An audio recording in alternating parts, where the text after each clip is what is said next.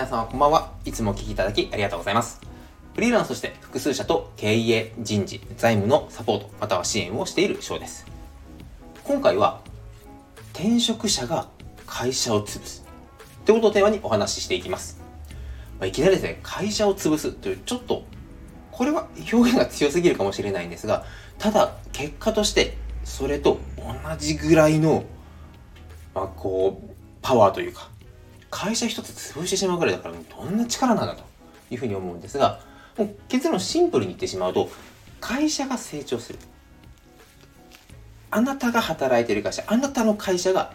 選ばれる理由って何だろうと考えたらどこにでもある商品ではないと思います。独自性があって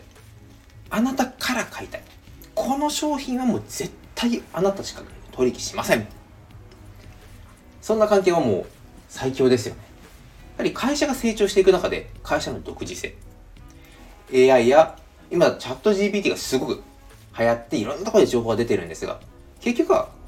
人間にしか出せないある意味独自性をどう伸ばしていくかというのが最終的な結論になることが多いです。多いの本当いろいろな本読んで、あ、ごめんなさい、これも 本題からされるんで、ちょっと今回は別に置いといて、この会社って独自性があるからこそ伸びてきますよね。もう大手でもやってる、もう中小とか個人でもやれる仕事をメインにしてしまうと、もう価格競争しかもう対抗する術がなくなる。で、対抗する術がなくなるとどうなるかというと、もうご存知の通り、大手のお金があるところが最終的には勝ち上がっていく。この独自性をどう伸ばしていくか、社長だけではなくて、従業員に社員の方々と共有してどう伸ばしていくか。ここで大きな問題が出てくるのは転職。いやもううちはどうしてもここの部分が弱いからこう A さんに来てもらおう。とかうちはこの部分の人材不足だからああじゃああこの人なんかやる気もあってすごい頼りになる。ああやる気もある熱意もある。あもういいよ。どんどんアドバイスしてもう客観的な意見が必要だからあなたから見て我が社をここ直した方がいい。ここはどうですかっていうことをガンガン言ってほしい。こういう話はですね、よく聞きます。よく聞きますし、僕自身が転職で入った保険代理店もそうやって言ってくださいました。確かに言ってもらえると、すごいこう、あ、自分のことこんなに評価してくれるんだ。よし、この会社のために頑張ろうというふうになっていた、3当時3、20、30じゃないですね、27とかですね。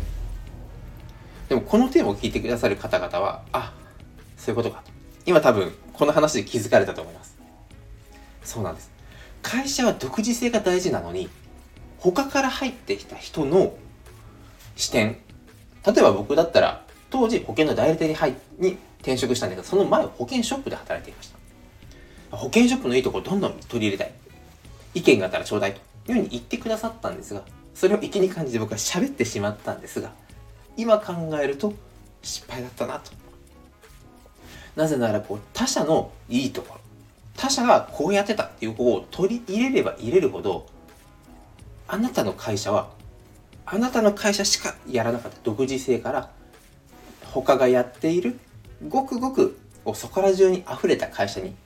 だんだん染まっていってしまうからです。差別化。自分らしさ。もういろいろこうオリジナリティを出しましょうという言葉は溢れてるんですが実際社会で行われていることは誰かの真似をしたり誰かのいいところをどんどんどんどん吸収して尖った三角形とか尖った星型からどんどんどんどん丸に丸になるような行動を無意識のうちに続けていることが多いです。この話をしてる時も僕自身も結構やってるなというこの話の反省がすごく多いんですがどうでしょう？実際良かれと思ってやってることが会社の独自性とか尖った部分を丸くする作業。これは実は非常に多いです。自分自身も気づかずやっていることもあります。だからこそ今日からはそういった部分はいいと。他者は他者。うちはうち。この考え方から自分のそもそも会社だけではなくて自分自身も当てはめていくと他と違う。だからあなたを採用したい。だからあなたと一緒にビジネスをしたい。というふうに選べれる人間になる第一歩になりますので、ぜひ、この、尖らず、尖らずですね。丸くならず、尖るために、どこどこの真似をするってことをやめるべきだなと思ったので、今回のテーマにしてみました。それでは今回もご清聴いただきありがとうございました。